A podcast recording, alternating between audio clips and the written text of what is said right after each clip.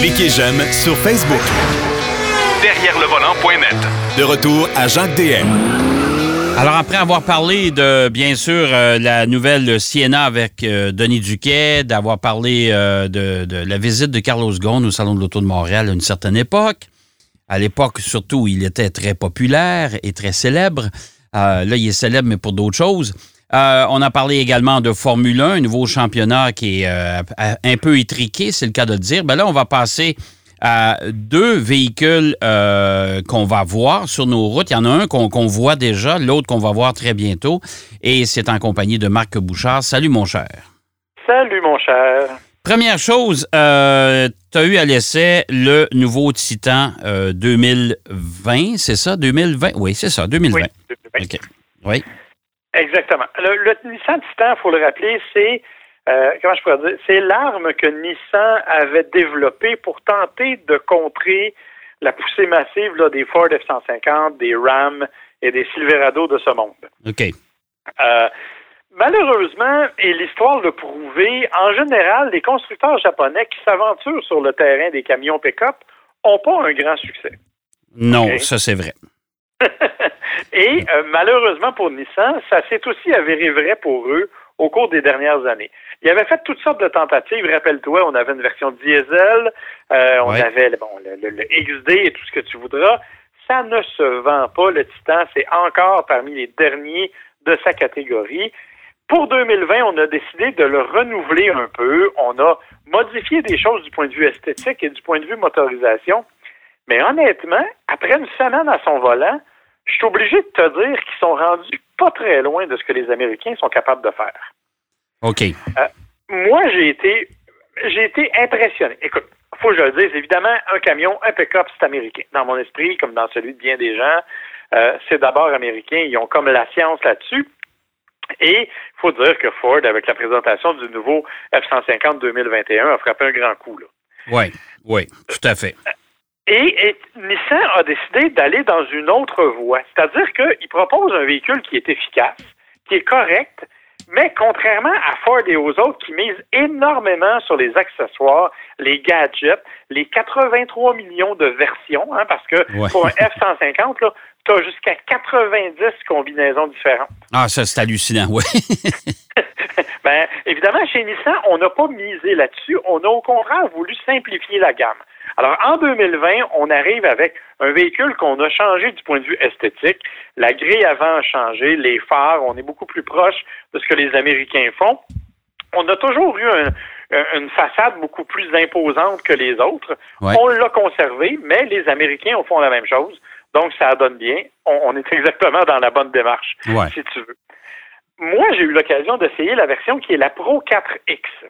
Euh, la version hors route, si tu veux, avec des, amortisseurs Bilstein qui sont vraiment euh, plus efficaces en termes de hors route et tout. Et honnêtement, j'ai eu du plaisir avec ce véhicule-là, plus que ce à quoi je m'attendais. Euh, point de vue motorisation, on réinvente rien, c'est-à-dire qu'on a gardé le V8 5.6 litres. On l'a quand même, je, dirais, triché un peu. On a réussi à augmenter la puissance jusqu'à 400 chevaux. Euh, ce qui en, faisait un des plus puissants là, au moment du lancement. 413 livres pieds de couple, euh, 9800 euh, livres de capacité de remorquage. Alors, on est tout à fait en concurrence avec ce que les autres font. On a jumelé ça à une nouvelle boîte de vitesse automatique 9 rapports, qui est définitivement plus agréable que l'ancienne qui était avec le, le Nissan Titan. Et on se retrouve donc avec un véhicule qui a des capacités intéressantes. Moi, j'avais la la boîte la plus courte et la, cabine la plus longue, ce qui est probablement cependant un défaut parce que quand tu achètes un camion comme ça, tu veux pouvoir transporter des choses et avec une boîte d'à peine 65 pouces de mémoire, euh, tu mets même pas une planche ta là. Ouais, ça, ça, ça c'est un problème. Écoute, c'est le même problème avec le Ranger d'ailleurs. Euh, tu sais, euh, des boîtes trop courtes, malheureusement, c'est pas très commode. En tout cas, pour les gens qui, euh, qui ont vraiment besoin de ça, là, ça, c'est pas Jojo. Là. Non, effectivement. Et ça, c'est regrettable parce que euh, on, oublie un peu le côté outil de travail dans un cadre comme celui-là. Ça devient plus un véhicule euh, de loisir ou presque, même si, évidemment, il y a les dimensions quand même là, du camion pick-up traditionnel que, que, l'on connaît. Ouais. Euh, c'est sûr que euh, en, augmentant un peu la puissance euh, des chevaux, on a quand même réussi un bon move avec la nouvelle transmission aussi. Écoute, sur un 80 à 120, par exemple, on sauve presque une seconde. OK, c'est beaucoup, là. C'est énorme, là, parce que là, évidemment, ça devient souvent quand on est là sur, sur, autoroute ou quelque chose comme ça, on a besoin de ce surplus de puissance-là. Et là, ça devient vraiment intéressant. Là où Nissan a peut-être un pas de recul sur les autres, c'est au niveau des technologies. Euh, on le sait, bon, on en a parlé tantôt, le Ford F-150 arrive avec toutes sortes d'affaires. Euh, le Silverado, il y a des caméras à peu près partout. Euh, tu sais, là, le, RAM arrive avec un, grand écran et toutes sortes de technologies. Chez Nissan, oui, on a augmenté l'écran central pour le système multimédia qui offre une bonne définition, faut le dire. on s'est amélioré de ce point de vue-là mais en même temps, on offre vraiment le minimum en termes de, de, technologie moderne, si tu veux. Là. Oui, il y a une connectivité, mais c'est assez limité. Euh, c'est compatible Apple CarPlay, Android Auto, donc tout le monde va se servir de ça. Mais tu sais, on est vraiment dans le minimum. Euh, au niveau des, bien sûr des technologies de sécurité, bon, t'ajoutes là, le, le, le, le le système de changement de voie, le régulateur de vitesse intelligent, le détecteur de collision, mais on n'est pas encore une fois dans quelque chose de très abondant en termes de technologie.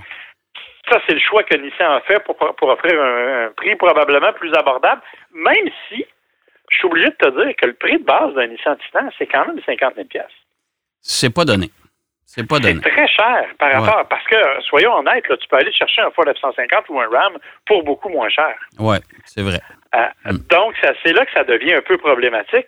Évidemment, tu n'as peut-être pas les mêmes capacités si tu vas chercher la version de base du F-150 que tu as avec un Nissan Titan, mais n'empêche, le gars qui veut s'acheter un pick-up, c'est pas toujours pour remorquer sa maison non plus. Là. Non, mais moi, moi j'ai l'impression, la problématique, c'est la même chose chez Toyota. On est arrivé avec des camionnettes pleine grandeur, venir concurrencer les trois géants américains qui, ont vraiment le haut du pavé là-dedans, qui, dominent euh, outrageusement mais sans avoir de, plusieurs versions. C'est-à-dire que, tu sais, le Titan, on aurait pu avoir l'équivalent du F-150, l'équivalent du F-250, l'équivalent du F-350. Mais non, on est arrivé, on a joué la carte de, on va avoir un modèle, il va se situer entre le 150 et le 250, puis on va rester là. Oui, puis tu vois, avec les changements moteurs qu'ils ont faits, en abandonnant le diesel, ils sont même tombés au niveau des F-150. Là. Ils sont même plus avancés, il est dépassé avec la, la capacité de remorquage du diesel, mais là, ils ne l'ont plus, cette capacité-là. Donc, on est retombé à quelque chose qui est assez standard. Donc, honnêtement, c'est un camion qui vaut quand même la peine d'être considéré si vous êtes dans le marché pour un camion confortable, parce que c'est un camion qui est confortable, il faut le dire. C'est confortable, c'est silencieux, ça fait bien le travail. Oui, c'est vrai que la qualité intérieure de, de l'habitacle, il y a beaucoup de plastique, à mon avis. Euh, c'est le défaut que l'on retrouve souvent chez Nissan, malheureusement. On mise beaucoup sur des plastiques durs. Et moi, j'ai un petit peu de réticence quant à la durabilité de ce genre de finition-là. Mais dans l'ensemble, c'est vraiment un véhicule qui est confortable. Et un détail dont on parle rare, ben, dont on a parlé abondamment, toi et moi, dans le passé, ce sont les fameux sièges zéro gravité. Oui, ça c'est euh, vrai. Rappelle, Rappelle-toi comment on les a appréciés sur la route 66. oui, oui, oui, Mazin, Mazin. Et on a eu l'occasion de les tester abondamment, mais encore une fois, ils sont présents dans à peu près toutes les versions du Nissan Titan. Et ça, c'est une bonne chose parce que contrairement à ce qu'on pourrait croire, c'est pas strictement un élément marketing, c'est vraiment efficace, ça fonctionne, c'est plus confortable. Alors honnêtement, moi je pense que le Nissan Titan mérite une considération, mais il faut s'attendre à payer un bon montant et il ne faut pas être dans le marché pour un camion pick-up de base. Il faut vraiment vouloir un véhicule avec un certain niveau de confort et qui n'est pas nécessairement un outil de travail aussi imposant qu'on pourrait le faire chez Ford, par exemple, mais c'est quand même un bon camion pick-up intéressant. Bon, alors on, espère que ça va continuer parce qu'on sait que dans les, dans les camionnettes, dans le plan de restructuration de Nissan, euh, les camions, on veut euh, commencer à couper dans le gras. Euh, d'ailleurs, on commence à parler de que les NV ne, seront pas renouvelés. Pourtant, ils ont déjà abandonné en Europe. C'est un peu dommage. C'est dommage, mais tu vois, le Nissan, rappelle-toi, il y a deux ans ou à peu près, Nissan nous avait dit cette année, c'est l'année des camions. Alors, ils avaient renouvelé la totalité ou presque de leurs camions, sauf le Frontier, là, qui est supposé arriver bientôt, le nouveau. Euh, mais ils avaient investi 300 millions de dollars dans le développement du Titan. Oui, c'est vrai. Ça commence à être de l'argent. Fait que moi, à mon avis, c'est un véhicule qui est là pour rester un petit bout de temps, ne serait-ce que pour rentabiliser cet investissement-là. Oui, puis les NV, ben, ils parlent de, de- de ne pas renouveler les, les modèles, mais en même temps, euh, on en voit quand même un peu sur la route. Là. Oui, ce sont des petits véhicules commerciaux quand même intéressants. Ouais. Euh, mais encore une fois, on, on se retrouve en face des transits puis des transits Connect qui existent chez Ford. Ouais. On se retrouve en face des. Tu sais, les les Américains, dans le marché du camion, là, il faut vraiment être très outillé pour être en mesure de faire concurrence aux Américains parce que ça fait des années qu'ils dominent ce Ouais, marché-là et ils connaissent les besoins des consommateurs. Il faut, il faut leur donner cet aspect-là, bien sûr. Bon, euh, ça, c'est l'essai du Titan. Hier, on a eu droit encore une fois à un autre lancement virtuel. Ça s'en vient populaire, ça, c'est le fameux lancement euh, euh, derrière notre ordi. Euh, et hier, c'était Kia, c'était la place à Kia avec sa nouvelle K5, c'est-à-dire le nouveau nom pour la nouvelle Optima. On va régler tout de suite la question du nom. Ouais. Je ne sais pas pourquoi ils ont fait ça. Et honnêtement, je n'y vois pas de logique. Moi non plus. OK? C'est dommage parce que le nom Optima, à mon avis, avait réussi à gagner une certaine lettre de noblesse. Euh, les gens connaissaient cette voiture-là, son petit look sportif. Et là, avec une K5, ça veut absolument rien dire. Euh, ça- on n'a plus d'attache émotive du tout. On a vécu ce, ce syndrome-là dans- chez d'autres manufacturiers. Rappelle-toi Infinity, par exemple, Ouais. qui nous arrive avec des Q50 puis des QX50 puis des trucs comme ça. J'ai l'impression que Kia, qui avait déjà une K 900, donc la grande, grande berline, va arriver avec des versions K euh, peut-être plus petites. Euh, une K3, par exemple, pourrait être plausible euh, au lieu de, de- de- d'une Kia Forte. En tout cas, bref, on ne sait pas trop. Mais pour le moment, abandonner le nom Optima, à mon avis, c'est une erreur. Euh, les gens ont un petit peu de difficulté à s'associer à ces noms alphanumériques-là. Ben, c'est ça. C'est parce que même, même Lincoln a décidé d'abandonner ses, euh, dénominations alphanumériques justement parce que les gens étaient pas capables de faire la différence d'un modèle à l'autre. Ben non, puis tu sais, honnêtement, je ne comprends pas non plus, mais en tout cas, Bon. on va donner la chance au coureur parce que, au-delà du nom, il faut dire que c'est une sacrée belle voiture. Oui, c'est une, une belle berline, honnêtement. Il y a peut-être la partie arrière qui me titille un peu, là. Ça, j'ai un peu plus mais- de misère, là, mais ça me fait penser un peu à la première, vers- première génération de la Panamera, là. Ouais, mais Oui. je te dirais que dans l'ensemble, ce qui est impressionnant, c'est que même si la voiture est belle, on a l'impression qu'elle a ramassé des éléments de différents autres concurrents. Ouais. Ouais. C'est, mais elle est belle. La première Optima, là, rappelle-toi, je sais pas si tu te souviens, nos vieux souvenirs de vieux couples, euh, on était allé dans un vignoble Ouais. à Niagara on the Lake Ouais, essayer la première génération d'Optima qui était un prototype ouais, c'est vrai.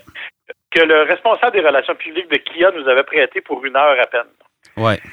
Euh, et on avait tous les deux été saisis par le look incroyable de cette voiture-là. Tu avais d'ailleurs fait une photo avec un coucher de soleil qui était absolument magnifique. Ouais, c'est vrai.